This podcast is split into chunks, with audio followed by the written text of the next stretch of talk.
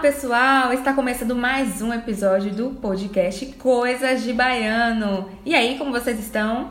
Bom, aqui é Cristiane e eu tenho dificuldade demais na divisão de trabalhos. Aqui é Luiz Júnior e eu sou um líder nato. Olá, eu sou Ana Karine. Bom, no nosso episódio de hoje, o tema é gestão de pessoas e trazemos aqui uma convidada maravilhosa, nossa amiga Ana Karine, que é administradora e que vai contribuir muito com o conteúdo de hoje. Vamos lá?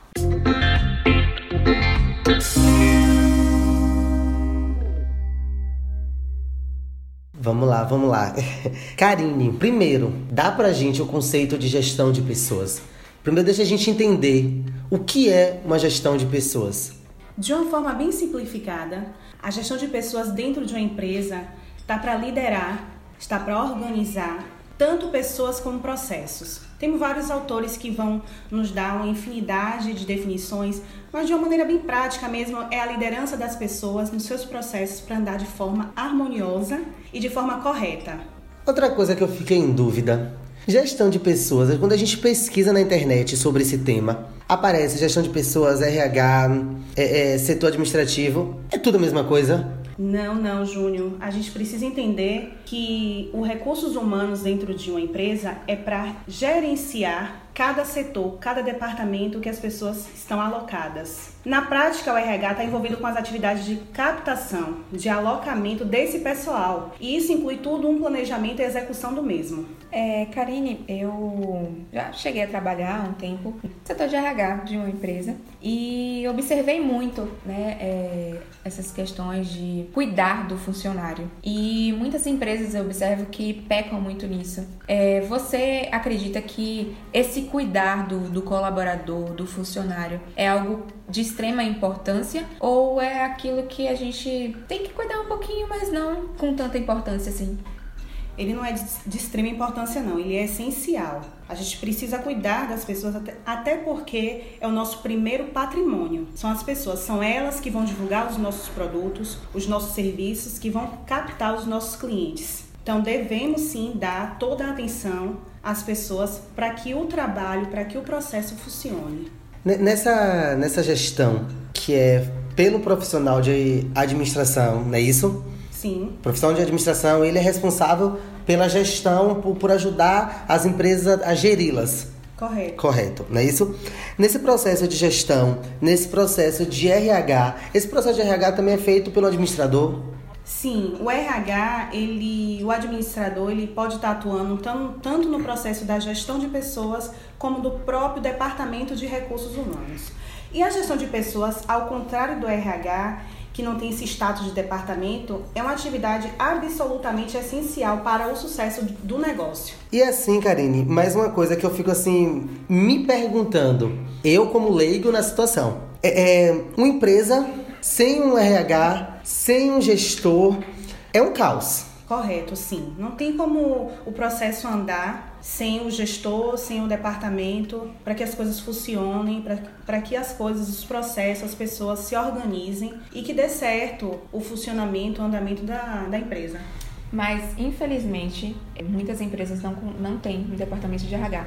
Muitas empresas passam essa responsabilidade para a contabilidade ou para outras empresas terceirizam essas atividades, né? Que principalmente é questão de pagamento de funcionário e tal. A maioria das vezes o próprio diretor, o dono da empresa, entrevista outros funcionários e que eu observando, assim, eu acredito que acaba não sendo da, da melhor forma possível. Tudo bem que o próprio dono da empresa, ele entende, ele sabe o que, que ele quer, o funcionário que ele quer para estar trabalhando ali naquela empresa, para ele, no caso, e naquele setor. Mas você acha que está na, na, na competência do, do dono da empresa, está fazendo todas essas, essas atividades de um gestor de RH, você acha que ele consegue dar conta de gerir uma empresa e ainda ter essa outra demanda? É o que acontece, Cris. na maioria das empresas, não existe o cuidado em montar uma equipe de sucesso. E na contratação é essencial que os colaboradores, os futuros colaboradores, sejam pessoas capacitadas para exercer a função na qual eles vão,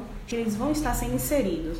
Então, de fato, tem que ter o traquejo. Precisa da pessoa ter o conhecimento, precisa ter a teoria. Não é qualquer pessoa que pode estar fazendo a contratação. Tem que ter uma pessoa é, profissionalizada, capacitada, que entenda é, sobre o processo, a questão do, do setor que ela vai atuar, a qualificação que essa pessoa tem para estar atuando. De fato, é necessário ter o conhecimento. É, é, mas assim, mais uma coisa que eu fiquei, eu fiquei em dúvida aqui. A, a questão da gestão, ela pode eu sei que nas grandes empresas, mas ela pode também para pequena e média empresa, para aquele empreendedor que está começando agora. Ela pode ser feita para um, um, empreendedor que vai começar, quer abrir um negócio. Vocês, como profissionais, vocês dão esse tipo de apoio, consultoria, é, é, é instrução para eles poder, porque assim, gestão, quando a gente pensa em gestão, eu penso não só na minha gestão profissional, eu penso na gestão da minha casa, a gestão, a minha, minha gestão emocional. Então, assim, há uma série de, de fatores que envolve tudo isso. E tudo isso, de certa forma, está correlacionado. Se eu estiver enganado, pelo amor de pode, pode, pode reclamar. Não, pode... E assim, há essa, é, há essa importância também para a empresa de pequeno, de médio porte, para a pessoa que é microempreendedor individual, para a pessoa que trabalha sozinha no home office. Há essa importância também? Existe sim. A administração ela é uma palavra primitiva. É, como você mesmo citou, somos administradores dentro da nossa própria casa, somos administradores da nossa vida. E a administração ela vem como base teórica acadêmica para fundamentar, é, embasar e direcionar tanto pessoas como processos. É, existe a maneira formal e a maneira informal dessas contratações. Claro que existe a maioria das vezes na informalidade, mas também existe, na maioria das vezes, o fracasso de estar contratando uma pessoa que não está apta aquele serviço ou de estar promovendo um excelente profissional de um setor para uma área nova que ele não tem o conhecimento nem a preparação certa. Karine, é, falando ainda dessa, da, da seleção né, de, de, de profissionais, é, para você, como é que deve, o que é que deve conter em um bom currículo? No currículo, o mais importante é ser objetivo e sucinto a pessoa tem que pensar através que, desse documento, né, que ela vai ser chamada através do que tá, do, do que está contido nele. Então, para um currículo ele ter um, um embasamento e você ser chamado para entrevista, você precisa colocar os seus dados pessoais. Ele deve ser informado com certeza. O teu objetivo, o resumo das suas qualificações, a sua formação acadêmica, ele é um tópico que é de extrema importância. Logo em seguida, você precisa colocar sobre a sua experiência profissional. Se você teve uma, mais de uma, se você teve várias, você pontua as que você considera mais importantes. Cursos complementares também é muito importante você colocar no seu currículo. Se você tem algum idioma, se você fala mais de uma língua, curso de informática, se ela é básica, se ela é avançada. Quem está com seu currículo para análise precisa saber qual é o teu nível de formação com a informática, até porque a tecnologia está aí avançando Sim. cada dia mais. Outras informações são cursos que você veja que tem relevância, como Sebrae, Senai. Então, esse é um currículo que você precisa ter em mente para colocar em prática. Muito bom. É, muitas empresas hoje em dia estão olhando muito também o LinkedIn, né? Que é o, o, currículo online, né? Muitas empresas olham mesmo. E que é importante, então, também a galera aí ficar ligada e colocar o seu currículo no LinkedIn. É, e assim, continuando falando sobre currículo, como Karine mesmo falou, a importância de você ter no seu currículo aquilo que realmente você faz. Para você não estar tá inventando mil coisas, porque uma hora descobre como nas redes sociais. E até porque a... você não consegue, Júnior, manter uma mentira em frente ao entrevistador. Exatamente. E assim, e qual e, e assim, e a relação das redes sociais com a contratação de um profissional? Você precisa manter a sua aparência, o seu perfil profissional. Claro que é sua vida pessoal, é sua vida particular. É, você não é um robô, mas precisamos ter o cuidado do que estamos postando.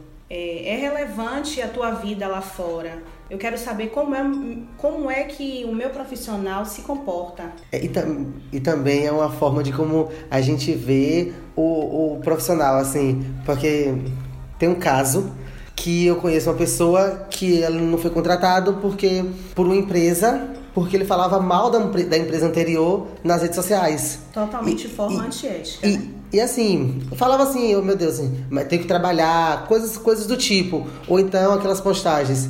Ninguém merece segunda-feira com a carinha do, do, do Garfield. É. Então, coisas do tipo. Isso também acaba interferindo, né? Quer dizer que a pessoa não sente prazer em estar trabalhando. Isso, até porque é muito é, fácil você falar o que você sente fora do seu trabalho. Então é lá que eu quero te conhecer. Levando um pouco pro lado é, da pessoa mesmo, eu acho um pouco desnecessário estar tá, é, observando isso. Tudo bem, você já ali já tem um conhecimento de um pouco do perfil profissional da pessoa, mas o conhecimento também pode ser avaliado ali pelo, pelo currículo e tal, que não é tão observado nas redes sociais. Eu acho que a pessoa tem o seu perfil, pode ter o seu perfil de pessoa fora da empresa e o seu perfil dentro da empresa. Essa é a minha observação, é meu o que eu acho.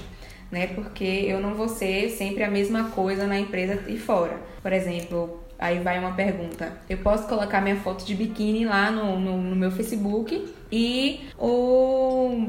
Não sei, o dono da empresa vai lá olhar ou tal e vai achar estranho. Ou até mesmo uma outra questão que eu sempre pensei em fazer e que eu tenho um pouco de medo, que é a questão do perfil, você, você próprio mesmo, né? Muitas pessoas não contratam é, uma, um profissional porque a pessoa tem tatuagem, ou porque, no meu caso, eu quero colocar tranças, né? Aquelas tranças de, de é, tipo dread. E muitas empresas olham isso de, de forma, vou falar aqui, preconceituosa, né? O que você acha sobre isso? Acha que a empresa tem que observar isso também? Acha que isso é um fator é, determinante para uma contratação de uma pessoa? Determinante não é, Cris. O que consta são os exageros. Eu creio que é isso que vai determinar em uma contratação. Isso não é fator determinante. Claro que o teu lado profissional, ele fala muito mais alto. A questão é o teu lado pessoal, não sei de exageros. Exageros é que são levados em conta, mas não é fator determinante que vai te contratar ou vai deixar de te contratar. O que importa, na verdade, é o teu lado profissional. Se você está ali capacitado a exercer a tua função, você vai fazer de forma com que vai entregar um resultado satisfatório, é isso que importa para a organização. É, mas mesmo assim, algum, algum, algumas empresas, alguns lugares veem de forma preconceituosa certos tipos de situações, como a mulher que usa um black. A desleixada, não gosta de pintar o cabelo. Como é que eu vou colocar a... uma pessoa dessa aqui? Exatamente. A mulher que usa trança. O cara que tem tatuagem no braço e a camisa é de manga normal e só vai até metade, só tá, vai até metade do braço e assim ele visto com, com maus olhos. Um, é, um exemplo, não é por perfil de empresa, mas assim, a empresa Chili Beans Sim. Pega, trabalha, trabalha de forma é, é, ampla e aberta. Você vê que é uma empresa funcional. Você vê que tem ideias inovadoras nessa empresa, porque assim, ela não tem preconceito com, com, com imagem. Aí você não chegou tem... onde eu queria. Existem empresas que elas se comportam de forma liberal e existem aquelas empresas que são formais. Então, é, na hora da contratação, se você é um bom profissional, mas o seu estilo não está agradando a organização, a pessoa que está te entrevistando, o, o, gestor ou profissional de RH, vai estar tá conversando com você, informando com quais são os padrões da, da empresa e ambos vão procurar se adaptar. Se você de fato está disposto a ter aquele aquela chance, a vaga no mercado profissional dentro do setor que você almeja, você realmente vai conversar com o teu gestor e se ele é, verificar que dá para chegar em um, em um senso comum, isso não vai ser motivo de não te contratar. Mas aí vem a minha pergunta: mas até quando esses padrões vão excluir pessoas com seu próprio estilo? É esse o ponto que eu, eu fico sempre pensando. E eu acho que talvez a gente nem consiga discutir isso aqui nesse momento. Eu acho que isso é, daria um tema para outro podcast, né? É, esses padrões que precisam ser quebrados, que foi o que a gente falou no primeiro podcast, precisa ser sempre analisado, até mesmo em questão de empresas. Né? Até quando esses padrões vão retirar pessoas negras, retirar pessoas, excluir pessoas negras, pessoas que estão que são tatuadas, que têm o seu estilo, mas que o seu intelectual o seu perfil profissional de pessoa, de, de, de conhecimento mesmo. Ser é, maior do que do seu que, estereótipo. Seu estereótipo, o seu corpo ali, a sua representação pessoal. Isso é. Como complicado. você falou, é uma pauta realmente que dá muito pano para manga. Mas o que vai demonstrar isso é o que já está acontecendo. As pessoas já estão ficando com a mente mais aberta. Os gestores já estão se voltando ao profissional do que à pessoa, ao modo de estilo de vida dela. E estão vendo que o que é de fato importante é o resultado positivo, é o que gera lucro, porque estamos vivendo, estamos não, nós vivemos numa sociedade, em um mundo capitalista onde o, o dinheiro ele é o que gira e a gente está vendo que dessa forma não vamos para lugar nenhum, batendo no mesma, na mesma tecla, vendo é, o preconceito, vendo o estilo da pessoa, isso não vai levar ninguém a lugar nenhum. É, então, como dá muito pano para manga, a pessoa já foi contratada. A gente volta com esse tema, a gente promete. A pessoa foi contratada e aí vamos começar a falar sobre os cinco pilares da gestão. Vamos começar com a mais legal de todas: motivação. Hum. A parte de o, a pessoa já está na empresa há muito tempo, todo dia faz a mesma coisa. Chega final de ano, o patrão não faz uma gracinha. Gracinha é um termo que a gente usa para assim, não faz um agrado, não, não, não dá, dá um algo panetone. De... Isso, não dá aquela bonificação necessária, ou então a empresa está passando por um momento difícil, mas mesmo assim não faz um algo diferenciado para atrair, agradar os funcionários, abraçar os funcionários para sua empresa, sabe? Sim. Porque assim, a gente tem que pensar no, na, na, na empresa e pensar no bem-estar dos funcionários. Não, é, não, somos, não somos máquinas para apenas trabalhar, trabalhar, trabalhar, trabalhar, trabalhar, trabalhar. Somos pessoas e não tem ideias diferentes de um dia levar é, o filho pro trabalho, de, sabe, de oferecer, de ofertar coisas diferentes. Vamos falar sobre a motivação, que é o primeiro pilar. É, vocês estão me apertando sem me abraçar, né? Mas vamos lá.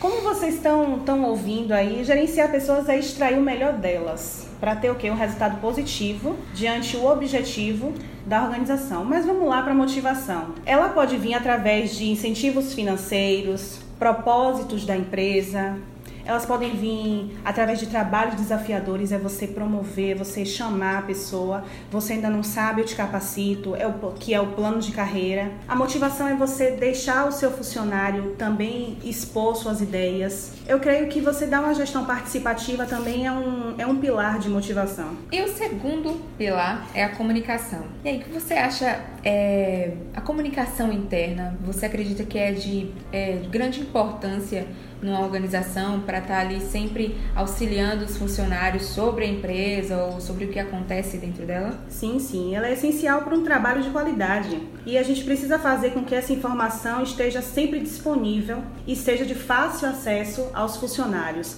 A comunicação interna ela é muito importante para o processo andar. E assim, continua falando sobre comunicação interna. É, é, quando existe, porque sempre existe ruídos na comunicação interna. Isso. Porque outro tema também interessante é a comunicação interna. Existem ruídos. E desses ruídos é, é, é acontecem vários fatores. Entre, entre eles, a fofoca. O disse-me disse dentro da empresa. Principalmente quando alguém vai ser demitido. Inventam mil fatores para que alguém foi demitido. A famosa rádio peão. Exatamente. Fala pra gente sobre isso. Fala pra gente. Não precisa nem falar como resolver, porque eu sei que cada empresa tem seu perfil. Mas fala pra gente, você que já viveu dentro de empresa, tanto privada quanto pública. Conta pra gente um pouquinho da sua experiência com, essa, com, esses, com essas situações É, as experiências não foram nem um pouco agradáveis, né? Mas para a gente simplificar, é, precisa só saber que é necessário incentivar diálogo, é quebrar a barreira hierárquica, é fomentar o trabalho em equipe, porque o trabalho em equipe ele precisa ser divulgado, ele precisa ser demonstrado e precisa partir do, do, do seu coordenador, do seu diretor, seja lá como for chamado o seu nível mais alto da empresa, para que todos consigam atingir o objetivo comum. Bom, como terceiro pilar, tem algo que eu não consigo fazer de jeito nenhum. Faço porque tem que fazer, mas eu não consigo, porque eu sou daquelas pessoas que deixa tudo pro meu lado, não se muita coisa para fazer, então eu faço sozinha. Mas o terceiro pilar, então, é trabalho em equipe. Meu Deus, como é isso? Como conciliar, como fazer as pessoas é, trabalharem em equipe.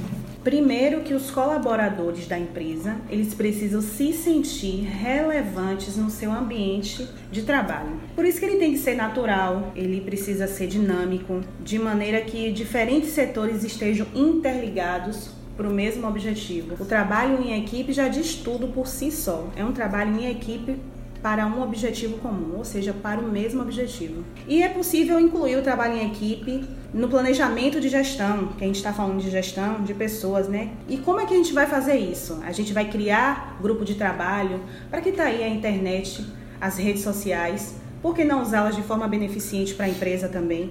é fazendo a reunião de acompanhamento, seja ela semanal, mensal, para estar tá colocando os pontos negativos e positivos. E também a gente precisa separar um tempo para momento de diversão. A gente precisa, a diversão é parar de trabalhar, é um pouquinho, 10 minutos, 20 minutos, uma atividade laboral. É, não trabalhamos com máquina, trabalhamos com pessoas. E o processo de pessoas é diferente dos processos é, mecânicos. É muito diferente. Ele é dinâmico, ele precisa, as pessoas precisam ter também um, um tempo para estar tá descontraindo, para estar tá quebrando o gelo, o famoso quebra-gelo. Arrasou. E assim, continuando sobre os pilares, a gente falar sobre conhecimento e competência. Você veio falando sobre é, a questão de unir as pessoas, porque somos pessoas, não somos, não somos máquinas. E aí eu, eu, eu, eu buscando né, informações sobre esse tema, eu percebi que a gente precisa também montar uma equipe legal para que essa empresa possa funcionar. Com certeza. E cabe nessa, nessa, estratégia, nesse pilar, né, a competência e o conhecimento. E me fala sobre montar essa equipe, sobre, sobre esse pilar, esse quarto pilar. É, a empresa precisa ser composta por funcionários competentes. Isso quer dizer que eu tenho que contratar pessoas somente competentes? Eu vou até usar, eu vou até para os primórdios, eu vou usar um pouco da Bíblia, onde Jesus não procurou pessoas capacitadas. Ele procurou as pessoas e ele capacitou. E podemos pegar Jesus como líder nato e fazer o mesmo. Se não tem o profissional capacitado, a gente vai capacitar esse profissional, a gente vai disponibilizar esse tempo, essa questão e vamos dar a oportunidade interna, porque as empresas precisam olhar, as empresas estão trazendo de fora por competências e estão esquecendo que a competência pode estar dentro do seu próprio local de trabalho. E isso já puxa o gancho aqui pro para o quinto e último pilar, né, que é treinamento e desenvolvimento. Karine, eu estava conversando com uma colega de trabalho, né, que é, muitas empresas, muitos é, líderes, eles não gostam de pagar um curso ou auxiliar os seus funcionários nessa questão de treinamento, porque eles têm aquele pensamento terrível, chato de que se eu pagar um curso para essa pessoa, se eu pagar um treinamento para esse funcionário, certeza que logo logo ele vai pegar, pedir demissão e ir para outra empresa. Como fazer isso? Como mudar esse pensamento? E fale um pouco de treinamento e desenvolvimento, né, que realmente eu, eu acredito ser uma, algo importante na empresa. Sim, Cris, esse pensamento é um pensamento medíocre. A gente precisa realmente levar capacitação, treinamento e esse quinto pilar, ele leva ao primeiro, que é a motivação. Porque se você capacita o seu profissional, você está mostrando para ele o quanto você acredita nele, não é? Vocês concordam comigo? Verdade. Sim, sim, sim, sim. Então, assim, o treinamento e o desenvolvimento desses funcionários deve ser feito de maneira constante. Isso não é uma coisa que fez com um e morreu ali, não. Ele tem, ele é, seja pelo incentivo da empresa ou por busca pessoal de cada um. Colaborador também acorde. Se você está na empresa e não está sendo visto pela sua empresa, vai procurar a sua melhoria, não buscando outros empregos, é buscando se capacitar para mostrar para o teu gestor que você tem capacidade de assumir outros setores. O funcionário e a empresa, eles devem estar em equilíbrio, eles devem estar trocando resultados. Isso tem que ser benéfico para os dois, os dois lados. Tem que haver o crescimento comum, é, profissional e pessoal. As empresas de diferentes setores têm em comum os funcionários, colaboradores, profissionais, parceiro interno, seja como você chama, mas são, as, são essas pessoas que vão contribuir para o seu negócio. E o negócio vai contribuir também para a vida dessas pessoas. Exatamente. Obrigado, Karine. E assim, a gente vê a importância de, é, de poder gerir vários processos dentro de uma empresa, de integrar as pessoas, pessoas com pessoas e pessoas para pessoas. Não é patrão e empregado, funcionário e, e líder e chefe, que nesse caso é o perfil de um chefe, né? E ainda isso. tem isso, Karine, questão do líder e do chefe. Eu falei que eu sou um líder nato, porque eu me, eu, eu, eu me considero um líder. Eu sei delegar funções, mas sei ouvir outras pessoas. E aí, o líder, o chefe, interferências, conta pra gente. O chefe já é uma, até um, um, uma palavra ultrapassada. Se ainda existe chefe, meu Deus, acorda. Acorda porque no lugar que tem chefe, hum, tem índio não estamos com índios, não estamos com robô, estamos com pessoas. Um líder ele precisa estar à frente e precisa também estar direcionando, ele deve estar em volta. É uma aliança. O líder ele tem que estar fazendo o ciclo.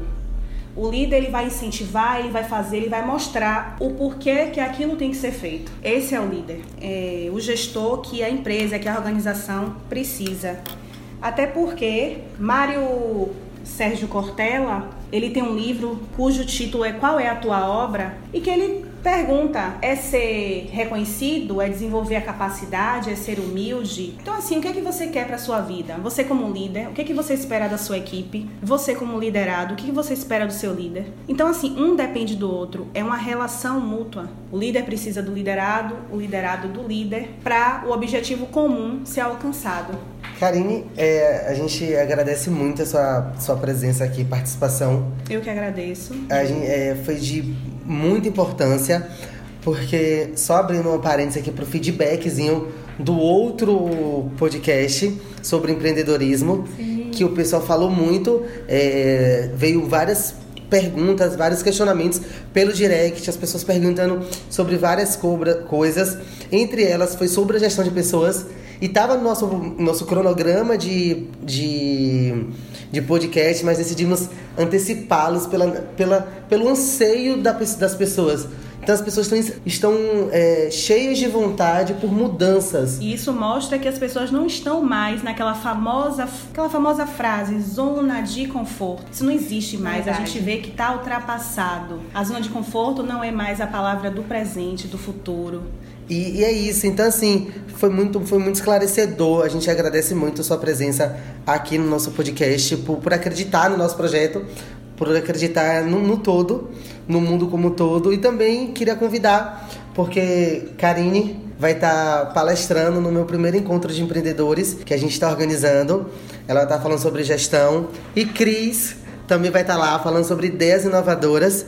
E Lucas Nogueira vai estar tá apresentando um case inovador que vai ser lançado no dia do evento. Então a gente vai ter a oportunidade de ver pela primeira vez esse, esse case. E é isso, dia 2 de outubro, primeiro encontro de empreendedores lá no auditório do Pátio Buriti. Tá tendo as, as inscrições pelo site do simpla.com.br.